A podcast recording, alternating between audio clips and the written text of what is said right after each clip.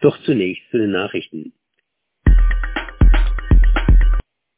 Baden-Württemberg prüft Pflicht zur Abtreibung. Viele junge Ärzte wollen in Baden-Württemberg keine Schwangerschaftsabbrüche mehr durchführen. Nun prüft das Land, ob Neueinstellungen als Uniärzte mit der Bereitschaft, Abbrüche durchzuführen, gekoppelt werden können. Die Staatssekretärin im Landessozialministerium, Bärbel Millig, setzt bei jungen Ärzten zudem auf Weiterbildung. Die Ärzte sollen lernen, dass Abtreibungen zur Arbeit dazugehören. Die Unikliniken unterstehen dem Land. Atomkraftgegner projizieren Riss auf Reaktorkuppel. Neckar-Westheim 2 produziert als einziges AKW im Land noch Strom. In einigen Holzrohren sind Risse entstanden. In der Nacht zum Mittwoch machten Atomkraftgegner mit einer Lichtshow auf die Gefahr eines Rohrbruchs aufmerksam. Die NBW beruhigt.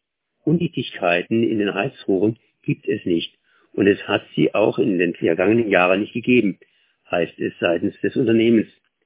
Bei der letzten Revision 2019 wurden gleichwohl von 191 Rohren mit sicherheitstechnisch relevanten rissartigen wandliche Schwächungen berichtet.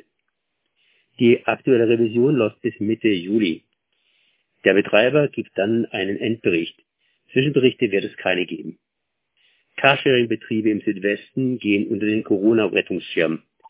Um den Carsharing-Unternehmen während der Corona-Pandemie im Land zu helfen, will das Land die Carsharing-Unternehmen mit 4 Millionen Euro unterstützen.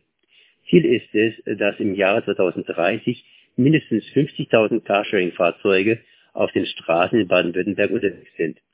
Die Befürchtung ist, dass die Betriebe wegen Umsatzeinbrüchen in der Corona-Krise zuerst die weniger lukrativen Standorte im Lande aufgeben und sich auf die großen Städte konzentrieren. Dadurch würde sich die Zahl der Fahrzeuge wegen Corona verringern. Das Geld ist an den Erhalt von Standorten geknüpft. In Baden-Württemberg hat jeder fünfte Haushalt kein eigenes Auto. Kostenlose Corona-Masken für Krankenhäuser und Pflegeeinrichtungen. Masken im Wert von 10 Millionen Euro hat das Land Baden-Württemberg als zwei Monatsvorrat gehortet.